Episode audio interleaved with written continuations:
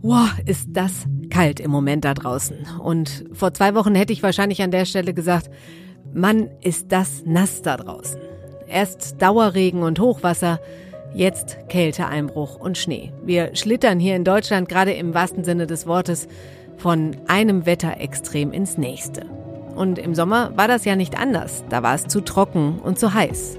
Da habe ich hier im Podcast über das dritte Dürrejahr in Folge gesprochen. Ja, Sie haben es schon gemerkt, wir wollen im FAZ-Podcast für Deutschland heute mal über das Wetter sprechen. Über die ganzen Wetterextreme und ob die wirklich so extrem sind. Wir möchten aber auch wissen, wie viel Klimawandel eigentlich in unserem Wetter steckt. Wie sähe unser Wetter ohne Klimawandel aus? Das bespreche ich unter anderem mit der Klimaforscherin Friederike Otto von der University of Oxford. Heute ist Donnerstag, der 11. Februar und ich bin Katrin Jakob. Schön, dass Sie dabei sind. Ja, ich bin eben mit dem Rad hier ins Büro gefahren und ganz ehrlich, das ist schon richtig bitter kalt da draußen. Gestern hieß es im Radio, man soll sich gut überlegen, welches Gesicht man aufsetzt, bevor man rausgeht, denn das bleibt einem erstmal erhalten. Ich persönlich habe das Gefühl, so kalt war es hier bei uns lange nicht mehr. Stimmt das eigentlich oder bilde ich mir das nur ein? Das möchte ich von meinem ersten Gast Andreas Brömser wissen. Er ist Agrarmeteorologe beim Deutschen Wetterdienst. Hallo, Herr Brömser. Hallo. Herr Brömser, können Sie mir sagen, wann war es das letzte Mal so kalt? Also das letzte Mal im Winter ähnlich kalt war es Ende Februar, Anfang März 2018, also vor knapp drei Jahren. Also gar nicht so lange her. So genau, so gesehen ist das noch gar nicht mal so lange her. Und dass wir im Winter eine Kältewelle ähnlich der jetzigen erleben, das ist doch normal, dass sowas etwa alle paar Jahre mal passiert. Mhm. Die letzte Kältewelle, die eher noch etwas strenger und auch länger angedauert hat, das war im Februar 2012, ist okay. also jetzt immerhin neun Jahre her, aber dennoch sieht man auch daran, so alle paar Jahre kann so etwas schon mal vorkommen und ist in diesem Rahmen auch normal, beziehungsweise gehört einfach ja, zu unserem Wettergeschehen hin und wieder dazu. Mhm. Aber trotzdem ist ja dieses Mal etwas anders. Es ist ja ein besonderes Wetterphänomen, habe ich gelesen. Stimmt das? Ähm, Sie sprechen da wahrscheinlich auf den sogenannten Polarwirbelsplit an. Genau so hieß er. Es mag sein, dass dieser dieses Jahr etwas deutlicher ausgeprägt ist, als es sonst ab und zu der Fall ist. Aber es kommt doch auch das alle paar Jahre mal immer wieder vor, gerade im Spätwinter, also etwa im Februar und auch die längeren Kälteperioden der Vergangenheit dürften häufig mit so einem Polarwirbelsplit verbunden gewesen sein. Hm, was ist das denn? Können Sie das grob erklären? Was ist das für ein Phänomen? So im Normalzustand der Atmosphäre, normal in dem Sinn, wie es die meiste Zeit über vorherrscht, ist die sehr kalte Luft ja in den polaren Breiten über den Winter hinweg eingeschlossen von einem Starkwindband, dem sogenannten Jetstream. Das heißt, es ist in den wirklich polaren Breiten sehr kalt, weil dort die Luft stark auskühlt. Dort kommt im Winter keine Sonnenstrahlung hin.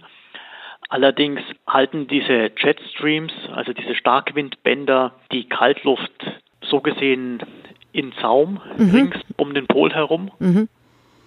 Hin und wieder kommt es jedoch vor, dass diese Starkwindbänder sehr stark anfangen zu meandrieren. Das heißt, die bilden sehr große Wellen aus von einigen tausend Kilometern Wellenlänge und damit kommt diese eisige Luft bis in mittlere Breiten voran. Okay.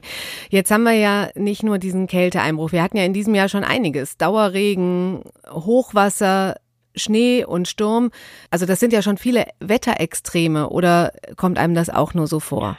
Ich denke, auf diesen kurzen Zeitraum bezogen von einigen Wochen kann man jetzt gar nicht mal von einer Häufung reden, beziehungsweise war das nun schon eine Häufung von markanten Wetterereignissen. Nur in so einem kurzen Zeitraum kann man noch nicht eine Aussage darüber geben, dass diese Häufungen allgemein zugenommen hätten. Möglicherweise steht in den nächsten Wochen eine sehr ruhige Wetterlage an und in dem Fall würde es entsprechend wenig extremes Wetter geben. Und wenn man dann diesen kurzen Zeitraum betrachtet, würde man daraus auch nicht schließen können, dass Wetterextreme selten geworden sind. Dafür ist einfach der Betrachtungszeitraum zu kurz. Okay. Ähm, wenn Sie so zurückschauen, so auf die letzten ein, zwei, drei Jahre, was ist Ihnen da so in Erinnerung geblieben, auch in den Aufzeichnungen? Was waren da für, für extreme Wetterereignisse? Ja, das wirklich Ungewöhnliche der letzten drei Jahre, also 2018 bis 2020, ist, dass die ähm, Frühjahrs- und Sommermonate so häufig und so langanhaltend von trockenem und warmem Wetter geprägt waren und dementsprechend durch den Niederschlagsmangel auch die Böden ungewöhnlich stark ausgetrocknet sind. Mhm. Also das ist in dieser Häufung, dass es drei Jahre hintereinander so extrem ist, wirklich sehr ungewöhnlich und mhm. soweit man es sagen kann, hat es das auch im überschaubaren Zeitraum von ja, 100, 200 Jahren in dieser Ausprägung noch nicht gegeben. Ja, genau. Darüber hatte ich im, im Sommer eine Folge gemacht, eine Podcast-Folge. Da war ich im Taunus mit einem Waldexperten und habe mit ihm über den dritten Dürresommer in Folge gesprochen. Und ähm, für den Wald ist das Ganze ja wirklich eine Katastrophe. Es sieht da schrecklich aus. Hier im Taunus überall braune, abgestorbene Bäume. Jetzt hat es zumindest gefühlt wochenlang geregnet und geschneit und ich habe mir die Frage gestellt, ob wir damit, ich sag mal, für den kommenden Sommer vielleicht besser gerüstet sind. Wie ist das? Können wir ein bisschen aufatmen? Erstmal ja. Die Böden sind nun gut aufgefüllt worden in den oberen Schichten, also bis 60 Zentimetern berechnen wir da standardmäßig, sind die Böden jetzt wirklich voll. Das ist auch mit ein Grund für das Hochwasser, weil die Böden im Moment nur sehr langsam weiteres Wasser aufnehmen können. Okay. Und dieses Wasser kommt nun auch bis in tiefere Schichten voran, so dass auch im Bereich von ein bis zwei Meter die Wasserspeicher schon großteils aufgefüllt sind oder in den kommenden Wochen, da das Wasser von oben noch nachsickert, aufgefüllt werden. Also das heißt, wir haben eine ganz gute Ausgangslage für die ja in ein paar Wochen beginnende Vegetationsperiode.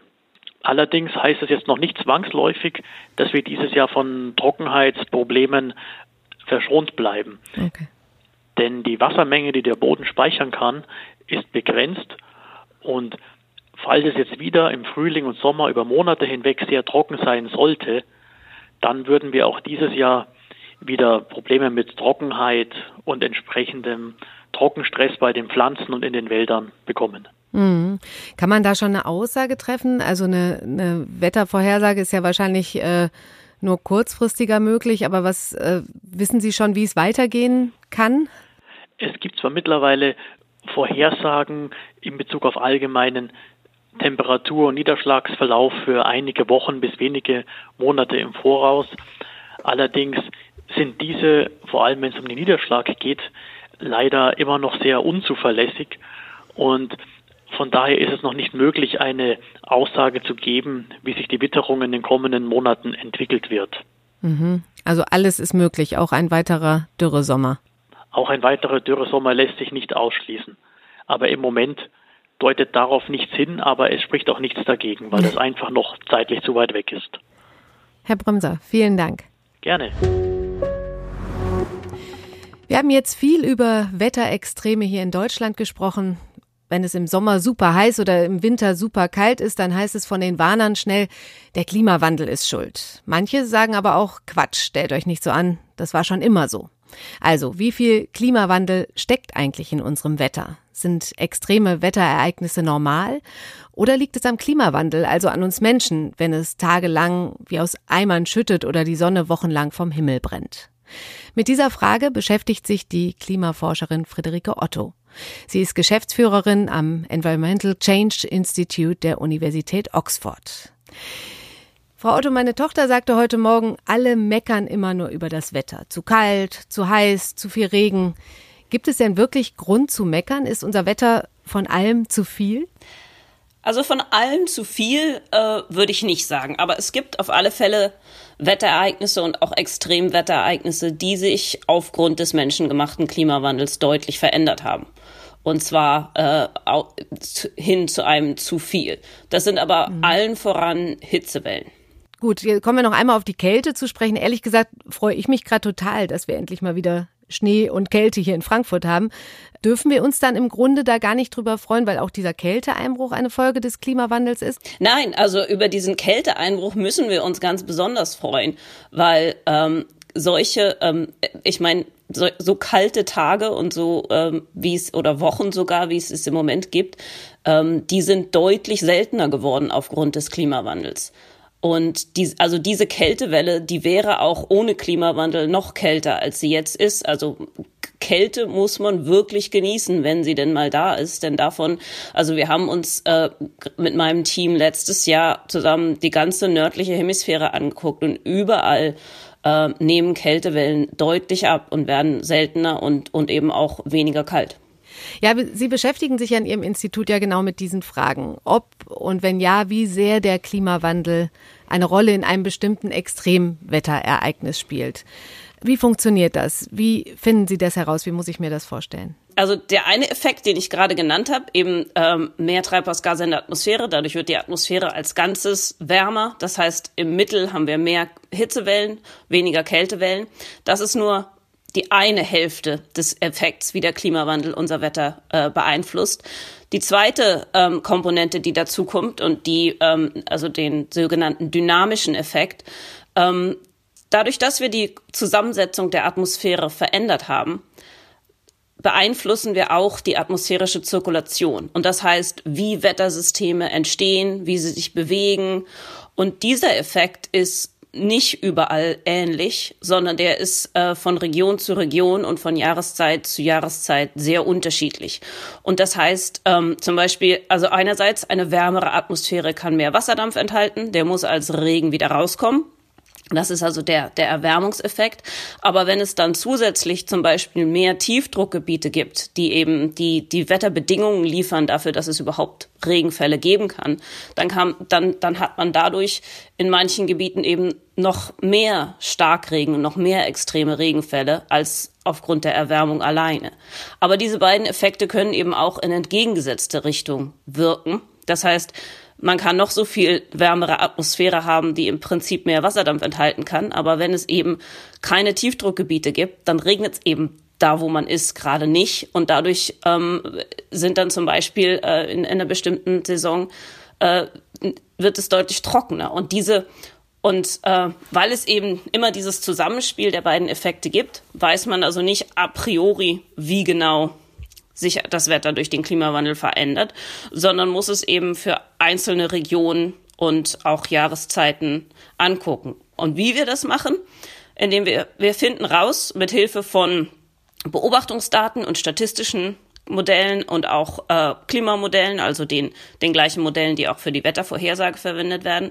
Zum einen, was ist die Wahrscheinlichkeit für das Auftreten des Ereignisses in der Welt, in der wir heute leben, mit Klimawandel?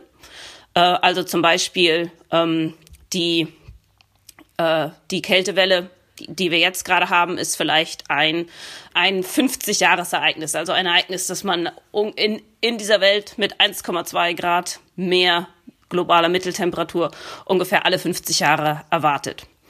Und dann finden wir raus, was die Wahrscheinlichkeit für das Auftreten eines solchen Ereignisses ist in der Welt, die genauso wäre ohne den menschengemachten Klimawandel. Und weil wir sehr mhm. genau wissen, wie viele Treibhausgase seit Beginn der industriellen Revolution in die Atmosphäre gelangt sind, kann man diese in der Atmosphäre der Klimamodelle rausnehmen. Das heißt, wir simulieren dann eine Welt, die so ist wie unsere, aber eben ohne Klimawandel und finden dann daraus, was ist mögliches Winterwetter in, äh, in Großbritannien, in, in mhm. dieser Welt und stellen dann äh, fest, dass in der Welt das vielleicht ein Fünfjahresereignis ist, so dass man mit so, so einem so kalten Wintermorgen alle fünf Jahre rechnen muss. Und weil der mhm. einzige Unterschied zwischen diesen beiden Welten der menschengemachte Klimawandel ist, können wir eben diesen Unterschied dem Klimawandel zuordnen und in dem Fall dann sagen, aufgrund des Klimawandels sind solche Kältewellen zehnmal weniger wahrscheinlich geworden. Okay, und welche welche Wetterereignisse sind besonders wahrscheinlich geworden oder sind viel wahrscheinlicher geworden? Also der Klimawandel ist ein absoluter Gamechanger, wenn es um Hitzewellen geht. Also Hitze ist wirklich das, ähm, der Typ von Extremwetterereignis, wo der Klimawandel echt total verändert, wie unsere Sommer aussehen und, und womit wir umgehen müssen. Ähm, also zum Beispiel die, äh, die extreme Hitze, die es ähm, im 2020 in Sibirien gab, das ist ein Ereignis, das ist mindestens 600 Mal wahrscheinlicher geworden aufgrund des Klimawandels. Also das ist ein Ereignis, das ohne Klimawandel fast unmöglich gewesen wäre, aber jetzt eben etwas ist, wo, womit wir rechnen müssen und uns dran anpassen müssen. Alle anderen Extremereignisse, also da gibt's, äh, es gibt auch andere Extremereignisse, wo der Klimawandel eine Rolle spielt, zum Beispiel Starkregen, ähm, zum mhm. Beispiel Trockenheit in, im südlichen Afrika oder im mediterranen Raum. Aber da ist es, da sind, also da sind die Veränderungen, dass die sich, dass sich die Wahrscheinlichkeiten verdoppeln, oh, oh, okay. größenordnungsmäßig. Also Hitze ist wirklich ganz was anderes. Mhm, gut. Wie sehen denn unsere Jahreszeiten jetzt bei uns hier in Deutschland oder in unseren Breitengraden aus ohne den Klimawandel, wenn Sie das berechnen würden? Ohne den Klimawandel würde also zum Beispiel der Frühling ähm, deutlich später anfangen, als er das jetzt tut. Also durch den Klimawandel sehen wir, dass der Frühling deutlich früher beginnt, ähm, dass die, also die, äh, ja, die, die Wachstumssaison früher anfängt und eben auch ähm, zum Beispiel ohne den Klimawandel wären Hitzewellen im September oder Oktober sehr unwahrscheinlich, aber mit Klimawandel hat man eben auch äh, gerade im, im September noch häufig sehr heiße Tage.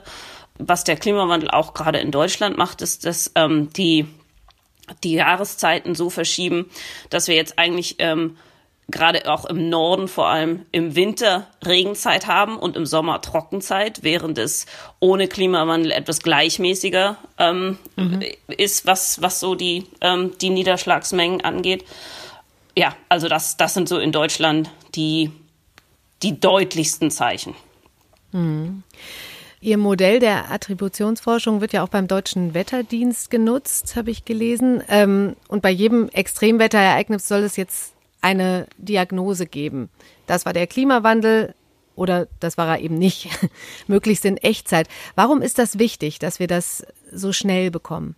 Also äh, einmal die Frage ist natürlich nicht ja oder nein. Es ist nicht, war das der Klimawandel oder nicht, denn jedes Extremwetterereignis und auch jedes langweilige Wetterereignis hat immer verschiedene Ursachen. Äh, aber der Klimawandel kann eben eine Rolle spielen und die kann mhm. groß oder klein sein. Und ähm, wenn wir über den Klimawandel reden, ähm, auf, sag ich mal, politischer Ebene, äh, wenn es um Entscheidungen geht, dann ist es ganz häufig so, dass über Klimawandel gesprochen wird, über globale Mitteltemperaturen und Klimawandel ist irgendwas, das irgendwann in der Zukunft irgendwann woanders stattfindet. Und was wir aber mit der Attributionsforschung zeigen können, ist, dass der Klimawandel eben hier und jetzt und in unserem Vorgarten stattfindet. Und zwar ziemlich egal, wo sich dieser Vorgarten befindet. Und ich glaube, dass, dass eben die, ähm, und ähm, ich bin nicht alleine in diesem Glauben, dass man eben ähm, die, die Prioritäten und die politischen Entscheidungen, die man treffen muss, um eben den Klimawandel zu begrenzen, ähm, besser treffen kann, wenn eben alle, die dabei sind, auch, auch wissen, was Klimawandel bedeutet, nicht nur intellektuell, mhm. sondern auch erfahrungs mäßig. Und das ist eben das, was man mit der Attributionsforschung, wenn man es schnell macht, eben äh, schaffen kann, dass wenn sowieso jeder gerade über die Wetterereignisse redet und mhm. man dann die wissenschaftliche Evidenz reinbringen kann, welche Rolle der Klimawandel spielt, dann wird der Klimawandel einfach realer. Mhm, mh. Besser zuzuordnen zu dem jeweiligen Ergebnis, äh, Ereignis. Wie schauen Sie denn in die Zukunft? Ich war eigentlich noch nie so optimistisch wie jetzt, würde ich sagen, was, ähm, was, was die Klimazukunft angeht. Denn auch wenn in den letzten 30 Jahren unendlich viel versäumt wurde und, und sehr viel rumgetrödelt wurde, was, was ähm, wichtige Entscheidungen angeht und was es uns leichter gemacht hätte, ähm, den Klimawandel Einhalt zu gebieten, hat sich ja gerade in den letzten zwei Jahren extrem viel verändert, ähm, was die Realisierung äh, betrifft wie wichtig der Klimawandel ist und dass es eben äh, einfach nichts tun so wahnsinnig teuer ist und, und wird, äh, also nicht nur monetär, sondern natürlich auch was, was Menschenleben angeht, dass es einfach, dass das einfach keine Option ist. Und ich denke, diese Erkenntnis setzt sich hat sich doch wirklich ähm, schon, schon relativ weit durchgesetzt in den letzten Jahren und eben auch dazu geführt, dass Länder wie Großbritannien oder China ähm, sich Ziele gesetzt haben, ähm, dass sie netto keine Emissionen mehr im, äh, im Jahr 2050 oder 2060 haben wollen. Und natürlich fehlt da noch von diesen Worten und Ankündigen, fehlt da noch also die, die Gesetzgebung, die das auch ermöglichen, die Strukturänderungen. Aber es ist ein ganz, ganz wichtiger erster Schritt und eben auch mhm. tragischerweise die Tatsache, dass wir eben jetzt schon deutlich viele Schäden und Verluste aufgrund des Klimawandels heute spüren, das wird das, wird das Ganze auch noch äh, beschleunigen. Da bin ich eigentlich sehr optimistisch. Okay, das klingt ja gut. also das heißt natürlich nicht, dass wir jetzt warten müssen, sondern das ist eine, das ist eine Aufgabe für, für uns alle. Aber ich glaube, die Rahmenbedingungen ändern sich doch endlich, endlich langsam äh, in, die, in die Richtung, in die sie sich ändern müssen. Mhm. Jetzt habe ich noch eine letzte Frage. Jetzt haben ja viele darüber gesprochen, ob diese äh, Pandemie, die Corona-Pandemie, dem Klima hilft. Wie ist denn Ihre Meinung dazu? Was die Corona-Pandemie sicherlich gemacht hat, ist uns einmal deutlich vor Augen zu führen, wie verletzlich wir als Menschheit sind für eben äh, Risiken aus ähm, die, die wir, von denen wir wussten, dass es sie gibt, äh, aber die bisher vielleicht nicht so ganz real waren. Und das, das mag vielleicht, das hilft hoffentlich auch. Und ich meine, die Pandemie ist ja auch noch nicht zu Ende. Und gerade ähm, in einer Pandemie zum Beispiel mit Extremwetterereignissen klarzukommen, ist sehr, sehr, sehr viel schwieriger als, äh, als ohne Pandemie. Also wenn man, ähm, wenn man sich entscheiden muss, ob man Menschen vom Hurricane evakuiert in eine Turnhalle und dafür, dass sie dann krank werden oder sie eben vom Hurricane weggespült werden. Das sind Entscheidungen, ja, das sind Trade-offs, die man nicht haben möchte als Entscheidungsträger. Und ähm, darum ist es vielleicht auch noch mal richtig, richtig deutlich geworden, ähm, dass man eben mit Risiken, von denen man weiß, dass man sich auf die vorbereiten muss und nicht warten, bis sie sich materialisieren.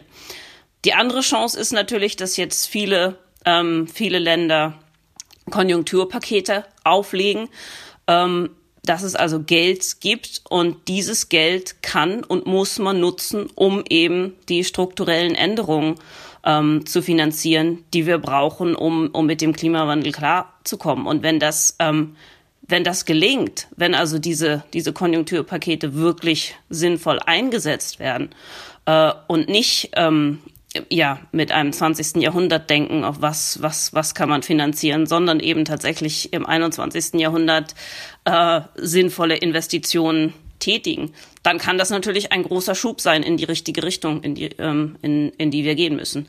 Aber ich denke, da müssen wir noch ein bisschen äh, alle ähm, dran arbeiten äh, und eben Entscheidungsträger und wenn wir selber Entscheidungsträger sind, auch die Entscheidungen so treffen, dass das, dass das funktioniert die Pandemie hat ja auch äh, die Handlungsfähigkeit gezeigt, wenn es wirklich ernst wird. Hätten Sie sich, würden Sie sich einen Bruchteil dessen wünschen äh, für die Klimaproblematik oder glauben Sie, das ist schon in der Aufmerksamkeit ausreichend? Also ich glaube, es ist nicht ausreichend und ich denke auch, was wir ähm, in der Pandemie gemerkt haben, dass man eine Pandemie eigentlich nicht bekämpfen kann, wenn jeder in Nationalstaatendenken zurückfällt. Ich meine, das sieht man hier in Europa, dass, dass das einfach nicht, dass das einfach nicht funktioniert.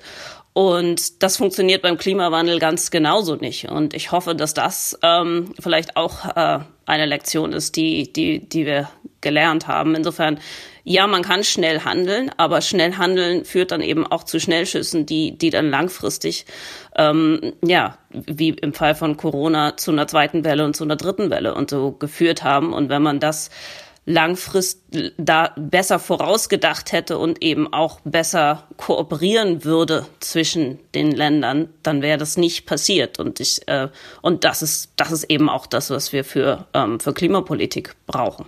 Herzlichen Dank für das Gespräch. Da nicht für. Also, ich gehe gleich wieder in die Kälte raus und ich habe jetzt gelernt, dass ich mich darüber grundsätzlich freuen soll, denn die Winter sind insgesamt durch den Klimawandel wärmer geworden. Dass es jetzt bei uns gerade so super kalt ist, liegt außerdem an einem Phänomen, das sich Polarwirbelsplit nennt. Also der Polarwirbel kann die Kälte sozusagen nicht mehr im Zaum halten. Deswegen ist sie bis zu uns gekommen. Was mir noch nicht ganz klar geworden ist, kommt dieses Phänomen durch den Klimawandel auch häufiger vor? Das habe ich nochmal unseren Wissenschaftsredakteur Joachim Müller-Jung gefragt. Und hier ist seine Antwort. Ja, liebe Katrin, die Frage nach dem Zusammenhang zwischen Klimawandel und dem Zusammenbrechen des Polarwirbels. Das ist eine ganz heiß diskutierte Frage in der Klimacommunity schon seit einigen Jahren.